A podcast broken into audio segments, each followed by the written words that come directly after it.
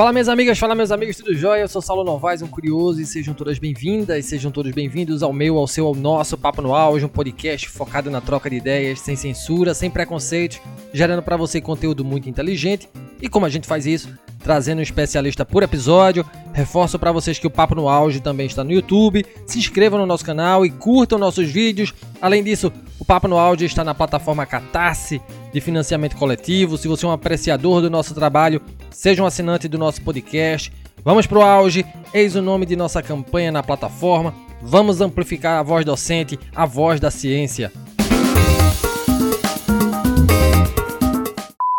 Eu morreria feliz se eu visse o Brasil cheio em seu tempo histórico de marchas de marcha, marcha dos que não têm escola, marcha dos reprovados, marcha dos, dos que querem amar e não podem, marcha, marcha dos que se recusam a uma obediência servil, marcha dos que se rebelam, marcha dos que querem ser e estão proibidos de ser.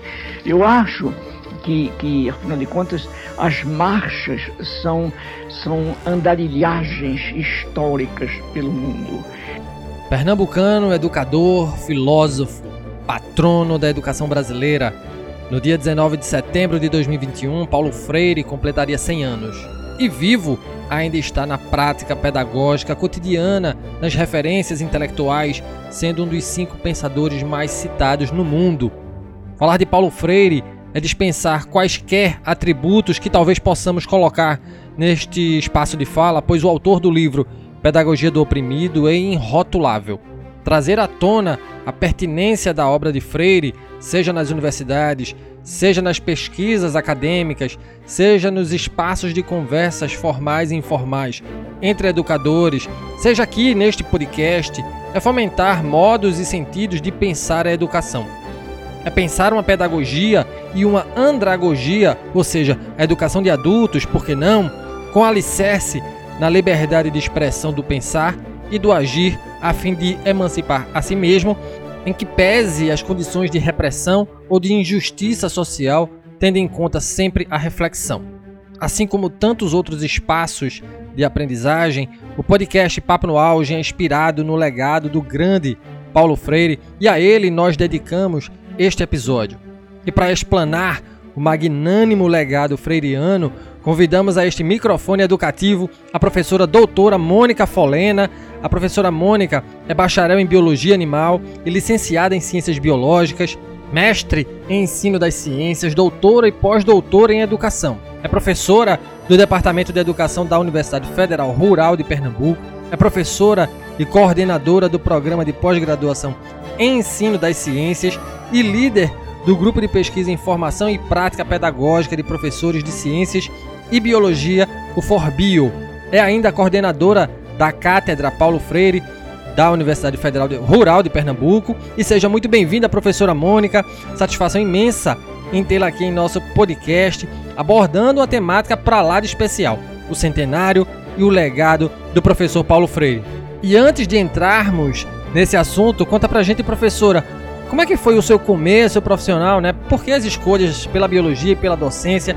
E seja bem-vinda mais uma vez. Olá, Saulo. É um prazer estar aqui com vocês, conversando um pouquinho aqui nesse podcast Papo no Auge. E ainda mais é, sobre Paulo Freire, né, patrono da educação brasileira. Então, estou muito grata por esse convite, por estar aqui com vocês e que muitas pessoas possam ter é, a possibilidade de nos ouvir e de conhecer um pouco mais né, sobre Paulo Freire. Bom, a sua primeira pergunta é em relação à minha trajetória, não é? E como é que a biologia e a docência vieram para a minha vida. Vamos lá. Bom, primeiramente, é, quando eu já estava no ensino médio, eu tive um professor que era um professor de biologia e que sempre me inspirava muito. Eu gostava muito das suas aulas e ele sempre nos instigava a estudar para além do que era dado em sala de aula. Então, é, por aí a gente consegue perceber, né, pela minha história, a importância que um professor pode ter na vida de um estudante. E é, já no ensino médio, eu e um outro colega de turma começamos a demonstrar muito interesse pela biologia. E este professor, que lembro o nome até hoje, se chamava Aderbson, não sei por onde ele anda, porque eu sou do Rio de Janeiro, mas moro aqui em Pernambuco já faz bastante tempo, então realmente não tenho mais contato com esse professor. Mas ele fez grande diferença em minha vida. Então, ele começou a emprestar livros de biologia para mim e para esse outro colega. Uh, nós fomos nos apaixonando cada vez mais pela biologia. Resultado, nós dois é, fizemos o vestibular na época, né? Na nossa época era o vestibular. É, e nós dois passamos né, para a universidade que queríamos muito estudar, que era a Universidade Federal Rural do Rio de Janeiro. Então, nós dois entramos para o curso de biologia lá.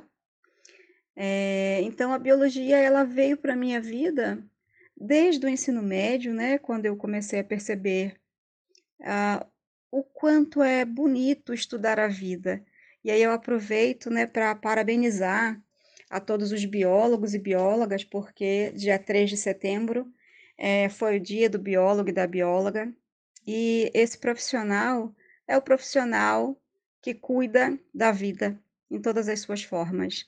Então, acho que é uh, muito bonito, né, quem abraça essa profissão. Todas as profissões são importantes, destaco aqui, mas obviamente, né, a biologia considero uma profissão, o biólogo, né, a bióloga, eu considero que são profissionais que, por cuidar da vida, por tentar, né, preservar, por vezes conservar, é, tem um papel muito importante é, na sociedade.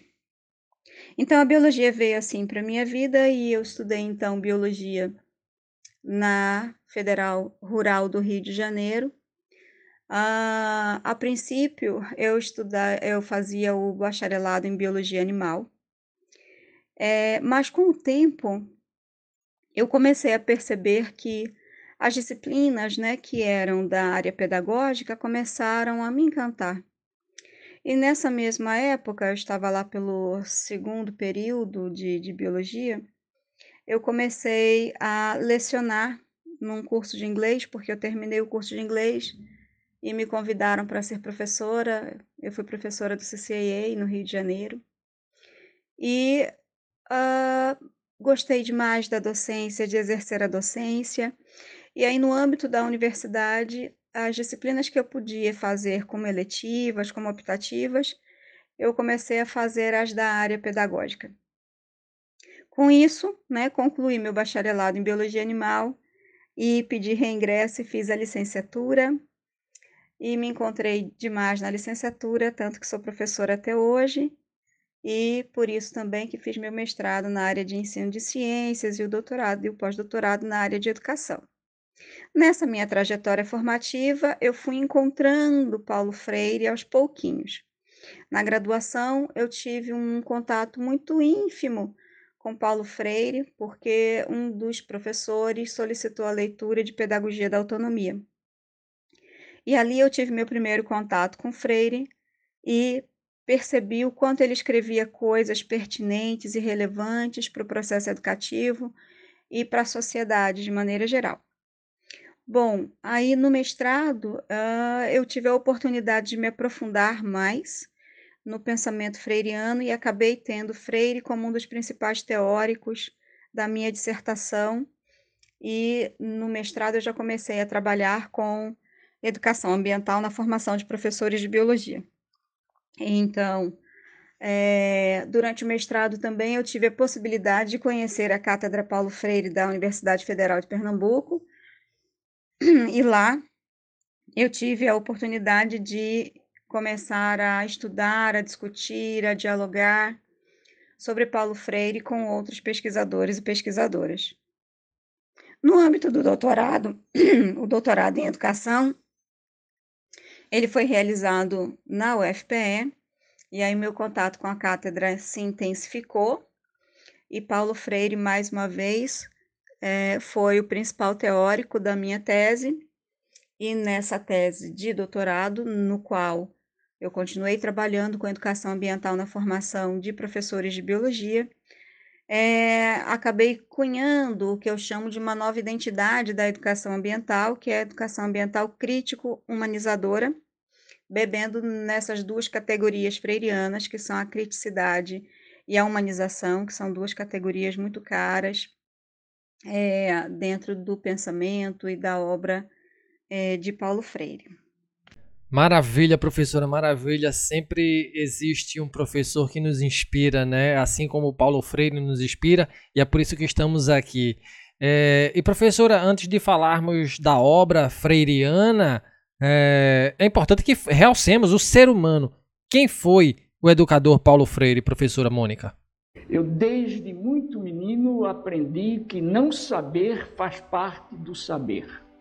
De maneira que então não me envergonha de jeito nenhum, porque quando, quando a gente não sabe, então pode começar a saber. E não saber para mim é ponto de partida para saber. Então não, não há problema. Para mim, eu dizer que não sei, não há problema. Porque eu gosto até quando eu não sei, porque é chance de saber mais. Saulo, essa sua pergunta sobre quem foi Paulo Freire é difícil de responder uh, em menos de algumas horas. Então, não vai ser possível né, trazer todos os elementos que eu gostaria para dizer quem foi Paulo Freire, mas vou tentar pincelar o que eu considero mais assim que não pode faltar, né, para a gente entender quem foi Paulo Freire.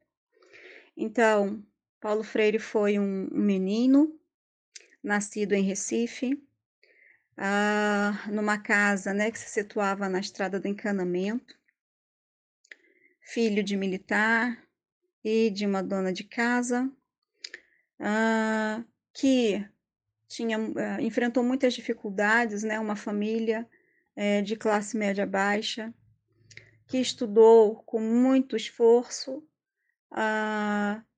que conseguiu fazer né, a sua faculdade de Direito uh, aqui na Faculdade de Direito do Recife, que mais tarde se tornou Universidade Federal de Pernambuco, é, e que, após terminar o seu curso de Direito, exerceu a docência no Colégio Oswaldo Cruz, que foi exatamente o colégio que o acolheu como estudante.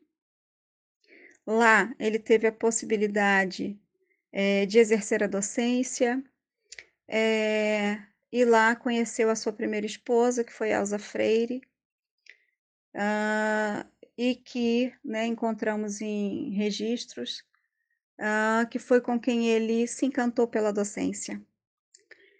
É, depois, né, ao exercer por breve tempo né, a sua, o seu ofício de advogado, ele decidiu não mais fazer isso, porque ele decidiu que ele queria fazer mais. Ele queria libertar oprimidos e opressores. E ele uh, refletiu e concluiu que a melhor forma de conseguir fazer isso seria através da educação, porque a educação ela pode libertar as pessoas. A educação numa perspectiva crítica, humanizadora, emancipatória, libertadora, ela pode libertar as pessoas, porque Freire trabalhava na perspectiva de uma alfabetização, né? E aí tem aquele processo, né, as 40 horas em Angicos, que foi quando ele trabalhou com a alfabetização de jovens e adultos e se tornou conhecido por alfabetizar pessoas em 40 horas, aqui em Angicos, no Rio Grande do Norte. E ele trabalhava numa perspectiva de alfabetização, mas numa perspectiva não bancária, né? Não adianta ler tijolo, é preciso compreender o que significa o tijolo para um pedreiro. Então, ele dizia que ler o mundo precisa precedir a leitura da palavra. Então, alfabetizar não é só, não é só ensinar a ler palavras, mas ensinar a ler o mundo. Né?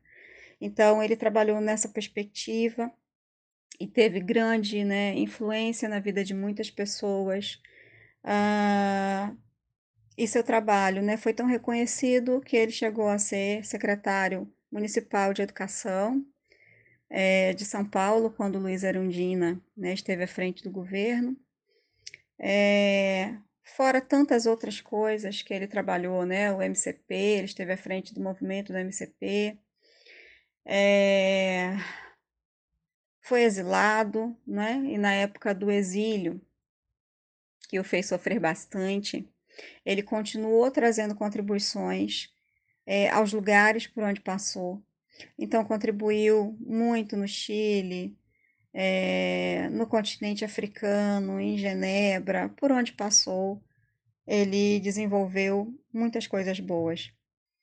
É, eu tenho registrado né, em algumas falas minhas o quanto a, as obras né, que ele escreveu junto com Sérgio Guimarães sobre o seu percurso no continente africano são importantes né, que a gente conheça para a gente perceber como é que foi essa inserção de Paulo Freire né, lá no continente africano, como é que ele contribuiu é, com Cabo Verde, Moçambique, São Tomé e Príncipe, né, Angola, e como é também que esses locais contribuíram para ele se constituir a pessoa que se tornou, né, e voltar ao Brasil.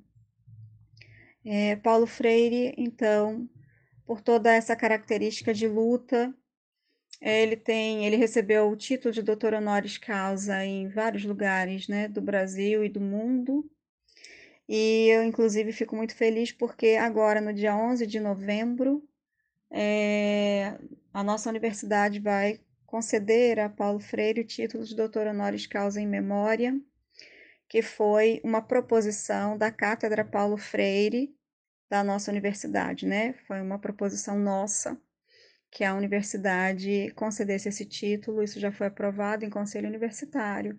E vai acontecer no dia 11 de novembro às 14 horas, com um público restrito, né, presencialmente por conta ainda do período pandêmico, mas será transmitido. Então já fica o convite para aqueles e para aquelas que quiserem acompanhar essa cerimônia uma bela ação, professor, e aqui a gente estende já o convite a quem estiver ouvindo, né, para assistir a cerimônia. De fato, um ato muito marcante. E a partir da sua fala, professora Mônica, motivada pela figura humana, qual é o grande legado político, pedagógico, social do educador Paulo Freire ao Brasil e ao mundo, professora Mônica Folena? Qual é a minha utopia? Quer dizer, o que eu quero é uma sociedade brasileira menos injusta, menos feia, menos malvada, mais democrática, mais aberta, menos elitista, mais popular. É isso que eu estou querendo. Se é isso que eu estou querendo, eu não posso ser um autoritário. Saulo, o legado político, pedagógico, social é, de Paulo Freire é imenso, né? Porque ele nos deixou ensinamentos que nos ajudam a, a, a sermos pessoas melhores e profissionais melhores, independente da, da profissão que estejamos exercendo. É, então, Freire diz para gente, né, uma coisa importantíssima, que nós somos seres de relação. E então nós não somos seres que nascemos para vivermos insulados. Nós somos seres de relação. Nós nos fazemos na relação que estabelecemos uns com os outros, né? É, ele diz, inclusive, né, que ninguém conscientiza ninguém. Como é que nós vamos crescendo? Como é que nós vamos nos educando? Nós vamos nos educando nas relações que nós vamos estabelecendo no e com o mundo. Então, nós somos seres de relação. Como seres de relação, ele também nos ensina que o diálogo é muito importante para nós, né? O diálogo compreendido como um encontro amoroso, né, entre seres que se querem bem. Então, o ser humano, ele precisa dialogar. É o diálogo que nos fortalece, é o diálogo que representa abertura ao outro, seja uma abertura de escuta respeitosa, seja é, uma abertura também de, de escuta respeitosa, mesmo quando você discorda da pessoa. Né? Então, o diálogo é fundamental nesse legado político, pedagógico, social. A educação, né, é, é o legado talvez dos mais fortes, né, que Paulo Freire deixou para gente, né? Compreender que a, a educação ela é fundamental para uma sociedade. Então, se nós queremos uma sociedade melhor, é preciso investir em educação. Se queremos uma sociedade melhor, é preciso que paremos de enfrentar, de encarar a educação como um gasto, né? Ah, e aí o discurso precisa ser diferente em relação às pessoas, né, aos governantes, é, que muitas vezes falam, ah, foi gasto tanto em educação. Educação não é gasto, educação é investimento. Investimento nas pessoas. E quando eu invisto nas pessoas, né, no processo educativo das pessoas, eu estou investindo em nível micro, que vai ter uma repercussão macro que é o efeito né, na sociedade dessas pessoas. Então, a educação é um legado indiscutível de Paulo Freire, tudo que ele trouxe para a gente em relação à educação, né? a olhar para a educação como uma forma de transformar a realidade e não de manter o status quo. É, ele nos ensinou que é possível, dentro do processo educativo, tornar os estudantes protagonistas do processo, do, do processo é, tirando-os do processo de passividade, né, como se o professor fosse o grande detentor do conhecimento e que esses estudantes uh, fossem apenas é, folhas em branco, né, nas quais o professor pudesse escrever aqueles conhecimentos que estivesse trazendo. Freire disse para gente: a educação é um ato dialógico. É, e para isso é preciso conhecer né, os conhecimentos prévios dos estudantes, contextualizar, é, problematizar, para que esse processo educativo tenha sentido e significado na vida das pessoas. Bom, uh, mas tem outras coisas, né? O legado político-pedagógico de Paulo Freire também nos ensina em relação à humanização, e ele diz que nós somos seres né, que é, estamos ontologicamente vocacionados a ser mais, e que o ser menos é uma distorção desse processo ontológico.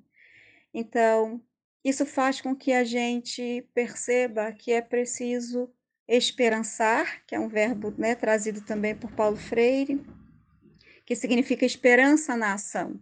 Né? Então, não é esperança no sentido de ficar esperando que as coisas caiam do céu, mas esperançar, ter esperança na ação, agindo. Então, se queremos uma sociedade melhor, se queremos uma educação melhor, precisamos ter esperança e esperança com ações. O que podemos fazer?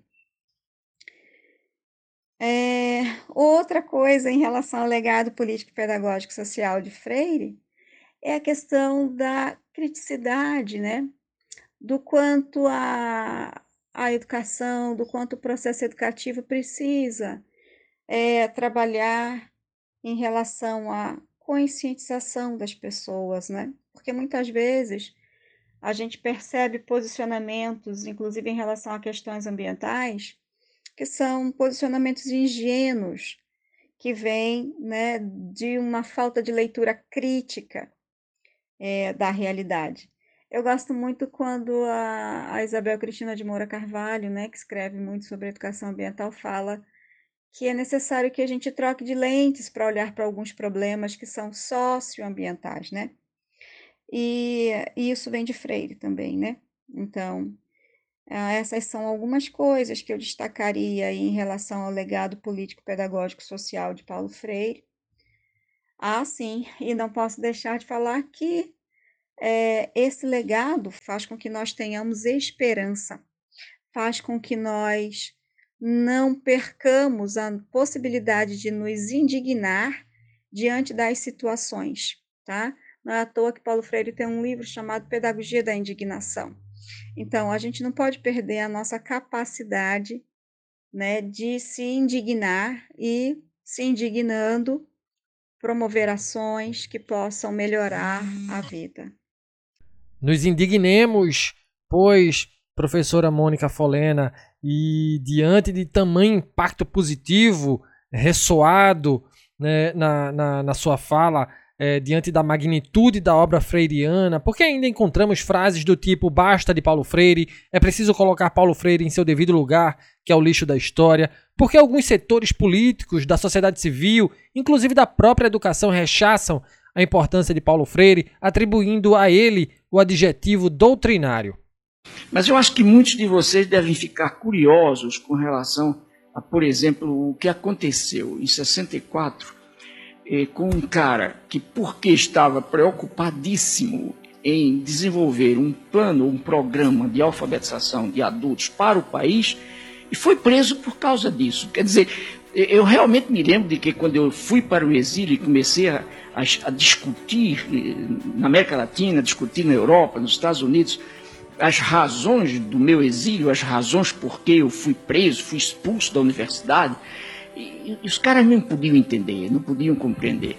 Evidentemente, eu fui preso, eu fui exilado por causa da ditadura. Quer dizer, a ditadura considerou, a ditadura militar de 64, considerou, e não só considerou, mas disse por escrito, publicou, que eu era um perigoso subversivo internacional, um, um, um inimigo do povo brasileiro e um inimigo de Deus. Quer dizer, ainda arranjaram essa carga para mim de ser inimigo de Deus.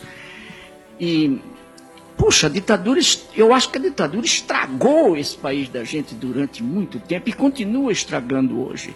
Quer dizer, evidentemente que a, a ditadura militar não inaugurou no Brasil o autoritarismo. Quer dizer, o autoritarismo está entranhado na, na natureza mesma da nossa sociedade.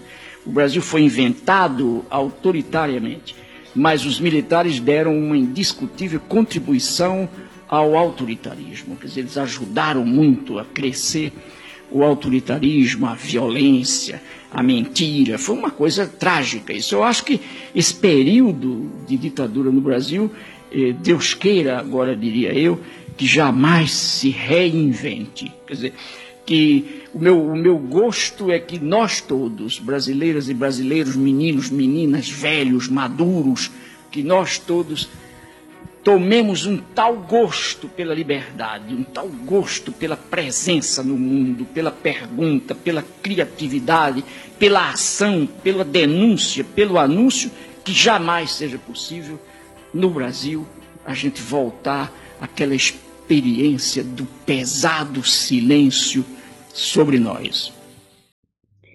Saulo, é, algumas críticas que são colocadas, né, a Paulo Freire, elas são completamente infundadas, né? E creio eu que feitas por pessoas completamente ignorantes no sentido de desconhecimento em relação à vida e obra de Paulo Freire, tá?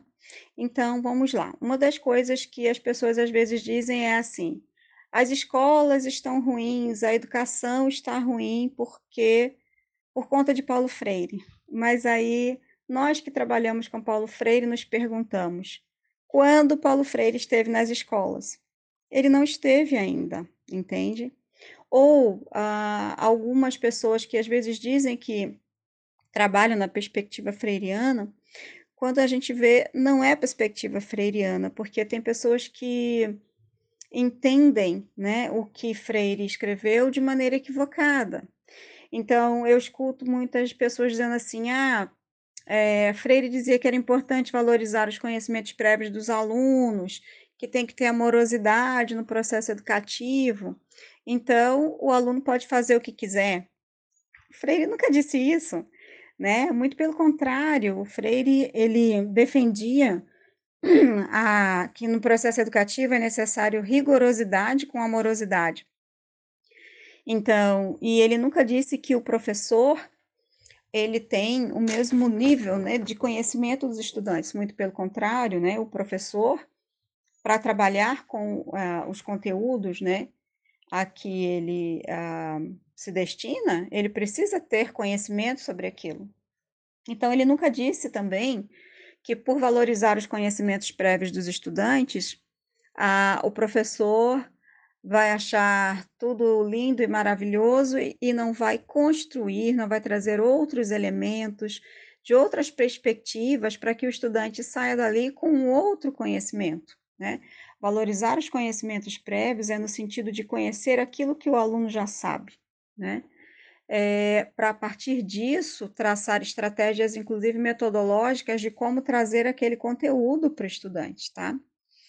É, em relação a esse sentido doutrinário, é mais complicado ainda, porque isso é uma compreensão completamente equivocada, porque Freire nunca falou, uh, por exemplo, em nada em relação a uma educação que devesse ser político-partidária. Não era isso que ele dizia, e as pessoas compreendem dessa forma, né? Compreendem como se Freire é, ensinasse, a, doutrinasse em relação a partido político X, Y, Z. Ele não fez isso, né? Freire nos dizia que a educação é um ato político, não um ato político partidário, tá? Então, a educação como um ato político significa dizer que se eu sou um profissional que trabalha na educação, eu preciso ter a consciência do que está acontecendo socialmente, das proposições, é, do que está acontecendo nessa sociedade para poder me posicionar, para poder é, dizer o que penso. Posso dizer o que penso para os estudantes? Posso, por que não? Né? Até porque ah, nessa perspectiva freiriana, né, até quando o professor ou qualquer cidadão ele deixa de se posicionar, isso acaba sendo também uma decisão política, né? Também acaba sendo um ato político, mesmo quando a pessoa diz assim, ah, ah, não sei, não vou decidir, não vou falar nada sobre isso, é, não vou votar. Então, isso é, acaba sendo também é, um ato né, político que tem repercussão política. Então, é, eu escuto, o que eu queria dizer é que, assim, as pessoas, elas falam muitas coisas sem conhecer o que Freire defendia. E isso acaba trazendo muitas conotações negativas ao que ele propunha, ao que ele fez, é, e eu só consigo entender isso a partir do ponto de vista mesmo de ignorância em relação à vida e à obra dele. Eu acho que precisava ficar muito claro uma coisa que teoricamente está sempre clara, mas que praticamente está sempre obscura, e que é, que é a seguinte: não há, não há liberdade sem disciplina. Em outras palavras, eu poderia dizer: não há liberdade sem limite. O limite é exatamente a mediação da disciplina, quer dizer, o limite é, é, é o caminho da disciplina. Muito pertinente a sua fala, professora Mônica. E se vivo estivesse, é, Paulo Freire, né, sendo um espectador do tempo presente, da política presente do Brasil, em que medida seria relevante a atuação do educador Paulo Freire? Por que precisaríamos dele? Certamente ele teria bastante trabalho, não é, professora? Com certeza. É, ele teria muito trabalho, sim, né, se estivesse conosco ainda. É, e por que, que a gente precisa dele ainda? E por que, que o trabalho dele poderia ter significado, né? Poderia e pode, não é? Porque ele não está conosco em presença física, mas ele nos deixou um legado. E esse legado, ele tem sido propagado por muitas pessoas, por muitas instituições e por espaços é, que abraçaram é, essa finalidade mesmo, né, de propagação do pensamento freiriano, que são as cátedras, né, o Instituto e o Centro Paulo Freire aqui no Brasil. Então, hoje no Brasil, a gente tem oito cátedras Paulo Freire. É, só que em Pernambuco nós temos duas cátedras Paulo Freire, né? A nossa, da Universidade Federal Rural de Pernambuco, e a da Universidade Federal de Pernambuco. Nós temos cátedra em São Paulo, né? nós temos cátedra é, lá na região amazônica, temos no, no Rio Grande do Sul. Então, é, temos o Instituto Paulo Freire em São Paulo, o Centro Paulo Freire, que fica aqui em Pernambuco também. Então, nós temos espaços né, é, que têm propagado, que têm ah, fomentado o pensamento de, de Paulo Freire. Isso é muito importante, porque ele deixou um legado que, por as pessoas compreenderem a sua importância, a sua relevância, a sua pertinência, mesmo nos tempos né, atuais, é, isso ah, acaba se refletindo nesses espaços que a gente tem. Então, se existem as cátedras, o Instituto e o Centro, é porque nós acreditamos que esse legado freiriano precisa permanecer. O legado de Paulo Freire, ele nunca foi tão atual. Então, por exemplo, né, Freire, quando ele é, concorreu né, para ser professor da Universidade de Pernambuco, a, a tese que ele escreveu se chamou Educação e Atualidade Brasileira, tá? Isso foi em 1969. Aí, esse livro, né, o fruto dessa tese se transformou em livro, Educação e Atualidade Brasileira, em 1975, o primeiro livro dele, né? É, o primeiro livro dele não, o primeiro livro que veio, né, dessa tese. E se vocês pegarem esse livro hoje, Educação e Atualidade Brasileira, ele nunca foi tão atual. Então, o que, que isso significa para nós? Isso significa que nós continuamos precisando né, dos ensinamentos, uh, do posicionamento crítico de Paulo Freire. É, e com certeza ele teria muito trabalho sim se estivesse aqui entre nós, mas uh, eu prefiro compreender assim que ele nos deixou muito trabalho. Nós, né, que trabalhamos é, com educação, nós temos uma responsabilidade que nos foi deixada por esse legado freiriano. Então, ele não está mais aqui nesse plano entre nós, mas ele nos deixou muito trabalho a fazer. Então, ele teria muito trabalho, se estivesse aqui, teria com certeza, mas ele nos deixou muito trabalho. Principalmente quando a gente consegue entender aquilo que ele quer nos dizer. Então, nós precisamos continuar esse legado, esse legado que ele nos deixou de acreditar nas pessoas, de acreditar que é possível fazer as coisas na, no processo educativo. Esse legado que nos diz que nós, por vezes, chegamos em situações limites em diversos aspectos, né? É, mas, a partir dessas situações limite, nós podemos pensar de que forma podemos reagir e isso é o inédito viável. É o que nós podemos fazer de concreto diante das situações limite para modificar a realidade. É, então, se ele estivesse aqui, com certeza ele teria muito trabalho estaria lutando é, por uma educação é, transformadora, ele estaria lutando pela formação de professores é, com muita responsabilidade, né?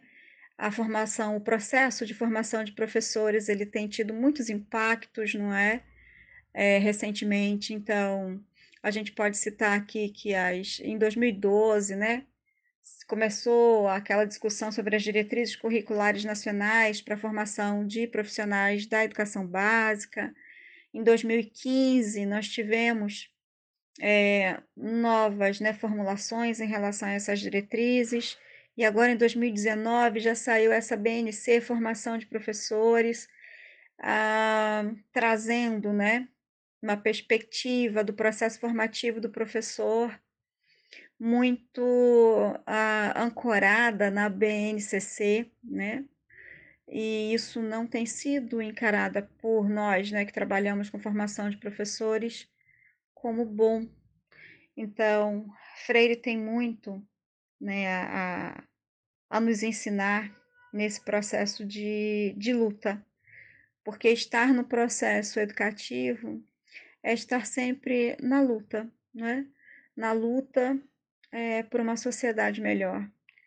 E essa luta por uma sociedade melhor, eu volto a enfatizar, passa pela formação de pessoas melhores.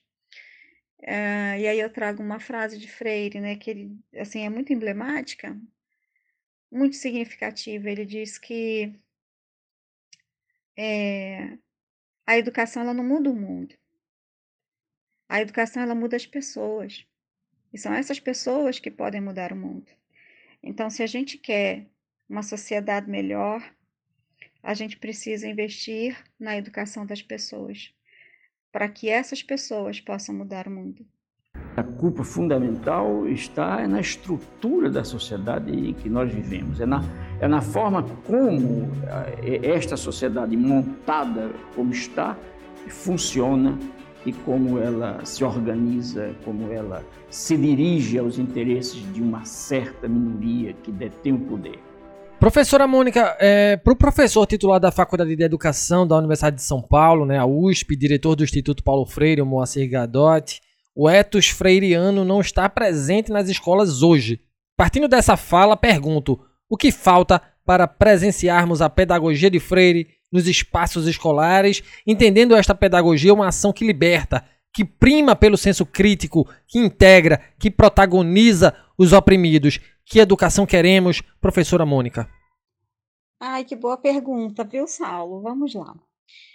Veja, é, para termos freire na escola, é preciso primeiro investir em formação de professores. E aí, veja, investir na formação de professores, tá? Não é ter gasto com formação de professores, mas investir na formação de professores, tanto a inicial quanto a continuada. Porque é a partir desse processo formativo que eu posso é, conversar com esses professores, né? ensinar uh, os momentos pedagógicos, né, para que a gente possa trilhar o caminho que Freire nos ensinou.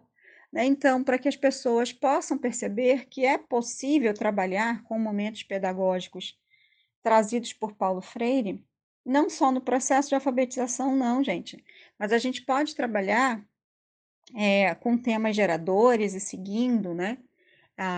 os momentos pedagógicos indicados por Paulo Freire na biologia, na física, na química, é, na matemática, né? Então, é, aqueles momentos né, pedagógicos indicados por Freire, eles não são apenas para o processo educativo. Inclusive, nós temos muitas pessoas né, trabalhando é, nessa perspectiva dos momentos pedagógicos em outras áreas, na área mesmo de educação ambiental. A gente tem muitas pesquisas sendo produzidas né, é, com esses momentos pedagógicos de Paulo Freire só chama atenção porque algumas pessoas trabalham com, dizem que trabalham com temas geradores, mas aí o tema gerador, quando a gente vai ler o trabalho, o tema gerador foi um tema levado pelo professor. Ele já deixou de ser gerador, porque o tema gerador, na perspectiva freiriana, ele vai ser fomentado, discutido, ele vai ser proposto é, pelo diálogo com os estudantes. Né? Então, é, eu não posso chegar para um grupo e dizer, não, olha, o tema gerador será aquecimento global. Né? É preciso uh, dialogar com o grupo para chegar a esse, a esse tema gerador. É, então, para Freire estar tá na escola, é preciso investir na formação de professores. Em relação à educação que queremos, que educação é essa que nós queremos? Uh, nós queremos uma educação é, que tenha caráter permanente. Uh, nós queremos uma educação que seja, sim, um ato de amor, como, como Freire defendia, mas lembro a todos e a todas que quando Freire fala que a educação é um ato de amor, logo em seguida ele diz: por isso é um ato de coragem. Então, por ser um ato de amor, é um ato de coragem. Ele diz ainda que a educação não pode temer o debate, a análise da realidade. Não pode fugir à discussão criadora sob pena de ser uma farsa. Então, essa é a educação que queremos. Nós queremos uma educação que liberte, que emancipe. Nós não queremos uma educação bancária. É, nós queremos uma educação que seja prioridade no país. E eu trago aqui um tem um pensamento de Freire, né, em que ele diz assim: não há prioridade que não se expresse em verbas. Não adianta o discurso da prioridade para no ano seguinte dizer: é prioridade, mas lamentavelmente não tenho dinheiro. Então, investimento em educação é verba para a educação. Verba para a educação e principalmente para a educação pública, que é aquela que atende a maioria da população brasileira, é, nas escolas, nas universidades. Então, nós defendemos uma educação pública de qualidade, inclusiva, socialmente referenciada. Então, essa é a educação que a gente defende. Uma educação que seja pelas pessoas, para que possamos ter uma educação, para que possamos ter uma sociedade melhor. Educação é investimento. Educação é investir nas escolas. Educação é prioridade e precisa ser uma prioridade no nosso país. Eu não tenho dúvida nenhuma de que eu não posso ser entendido fora de uma compreensão da ética em mim e da política em mim. Eu, eu acho que nenhum educador, nenhum pensador da educação está afastado disso. Quer dizer, a educação, enquanto formação humana, é um esforço indiscutivelmente ético e estético. Quer dizer, não há como separar também a decência da boniteza. Quer dizer, a educação, enquanto busca de boniteza, necessariamente procura a decência também, a decência do ser. E chegamos ao fim deste episódio do Papo no Auge. Hoje tivemos uma fala primorosa conosco a professora doutora Mônica Folena, docente na Universidade Federal Rural de Pernambuco, que abordou o legado do educador Paulo Freire. E professora Mônica, quero muito lhe agradecer por sua participação em nosso espaço, por sua partilha e generosidade. Aprendemos muito no dia de hoje, professora, certamente. E para entender a obra freiriana, você indicaria quais livros, professor? E mais uma vez, muito obrigado. Bom, são muitos os livros não é, que podemos indicar é, para que a gente possa compreender o pensamento é, de Paulo Freire. Né? Ah, bom, se depender de mim, eu sugiro todos os que foram escritos por ele, mas não pode faltar, gente, Pedagogia do Oprimido, não pode faltar Pedagogia da Autonomia, é, Saberes Necessários à Prática Educativa, não pode faltar Educação e Atualidade Brasileira, é, nossa, não pode faltar extensão ou comunicação, não pode faltar educação e mudança, Ai, são muitas. Eu gostaria muito que vocês todos tivessem a oportunidade, né, e que quisessem ler todos, né? Ah, por uma pedagogia da pergunta, é, pedagogia da indignação, cartas a Guiné-Bissau, a sombra desta mangueira, educação na cidade. Nossa, é, leiam todos. leiam todas as obras, né? E queria destacar também que o Instituto Paulo Freire ele tem investido muito também é, em obras, né? Que trazem é, a vida, né? Trazem a obra é, freiriana, inclusive permitindo, né? A ampliação desse olhar para outras temáticas. Então, eu destaco, por exemplo, o livro Paulo Freire, uma biobibliografia, que é organizado por Moacir Gadot, né? Então, é um livro que nos ajuda a entender bastante sobre a, bio, a, a biografia né, de Paulo Freire, também é, o que ele escreveu. E lá no Instituto também tem muitas obras né, a, que nos permitem perceber como Paulo Freire pode ser referencial para educação ambiental, educação em direitos humanos, educação de jovens e adultos, a educação popular. Ah, então tem muita coisa, né, que eu sugeriria para vocês, né? Em termos, por exemplo, de educação ambiental, né, pelo Instituto Paulo Freire, a gente tem a Ecopedagogia e Cidadania Planetária, é, que é uma obra fantástica, né? A gente tem Carta da Terra também, né, por lá, pelo Instituto Paulo Freire. E eu queria sugerir muito também a leitura, gente, para vocês de uma obra, né, que saiu recentemente, que se chama Pedagogia do Oprimido, o manuscrito, tá? Saiu em 2018.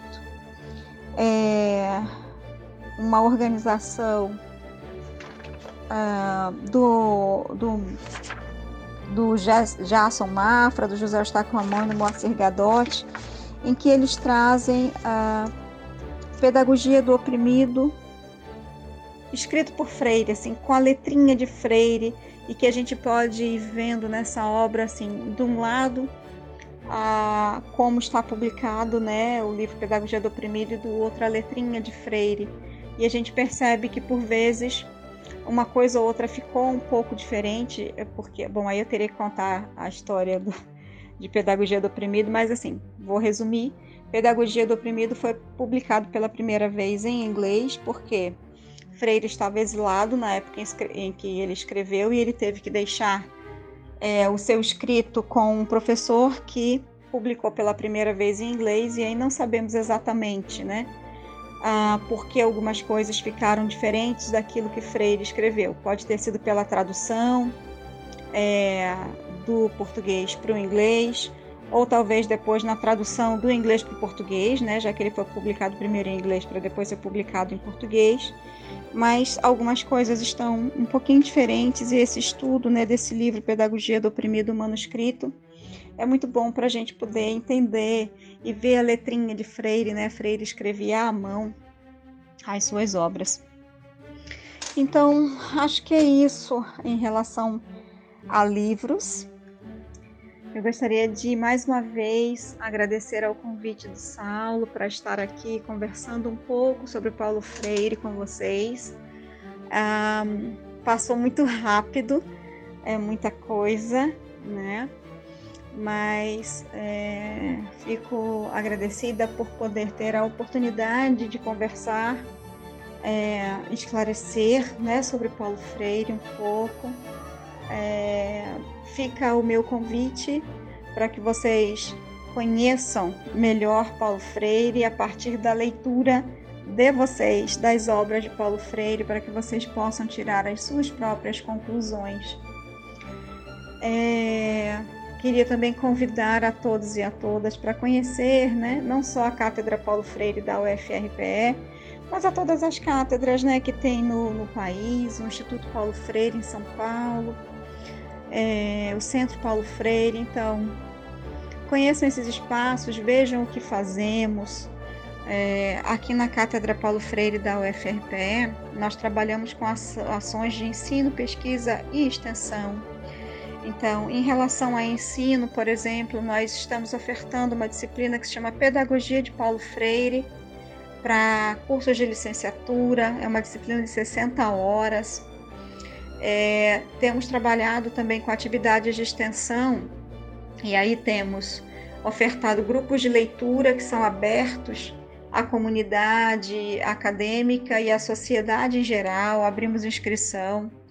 Nesse período de pandemia, nós nos aventuramos né, a, a fazer um grupo de leitura de modo virtual e foi muito é, relevante porque tivemos ah, pessoas participando daqui de Pernambuco, mas também do Rio de Janeiro, de São Paulo, do Rio Grande do Sul, do Pará, do Rio Grande do Norte, de Alagoas.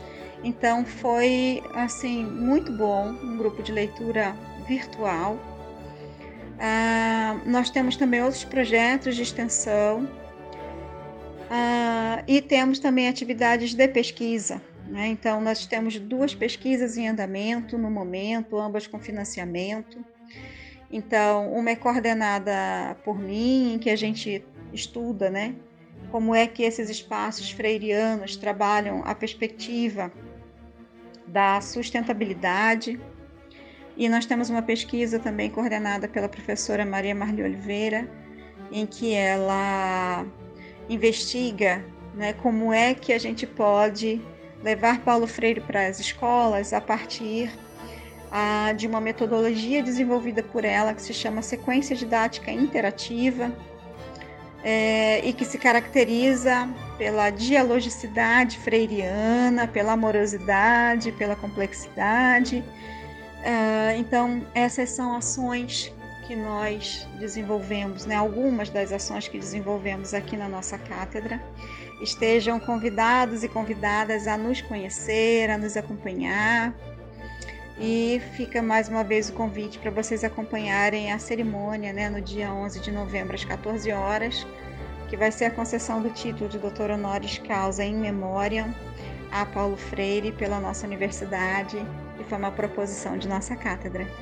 Então, obrigada a todos e a todas pela possibilidade de interlocução. Saudações freirianas para todo mundo. Que bacana ter a sua voz aqui, professora Mônica Folena, é, ecoando a voz e a, o saber de Paulo Freire, gratidão por tamanha potência de voz e que a sua, a sua vocalização chegue a muita gente. Certamente o convite está tá feito né? É, um viva a Paulo Freire, um viva a educação, a uma educação que liberta dos grilhões conservadores que ainda é, ressoam em nosso país. E lembro a vocês que nos escutam, estamos nas plataformas agregadoras de podcast, no Spotify, no Google Podcast, na Apple Podcast, na Amazon Music, na Deezer, na plataforma da Anchor e também no YouTube. Nos sigam, curtam, compartilhem nossos áudios, se inscrevam em nosso canal se você gostou desse conteúdo e quiser ser um assinante do nosso podcast, na descrição deste episódio vou deixar o link para a plataforma Catarse. Ao clicar no endereço eletrônico, você será conduzido até a página do Papo no Auge, na plataforma de financiamento coletivo, podendo fazer a sua contribuição para este projeto. Nos ajude, afinal, o conhecimento precisa e deve ser propagado. Um grande abraço a todas e todos e até o próximo episódio. Valeu!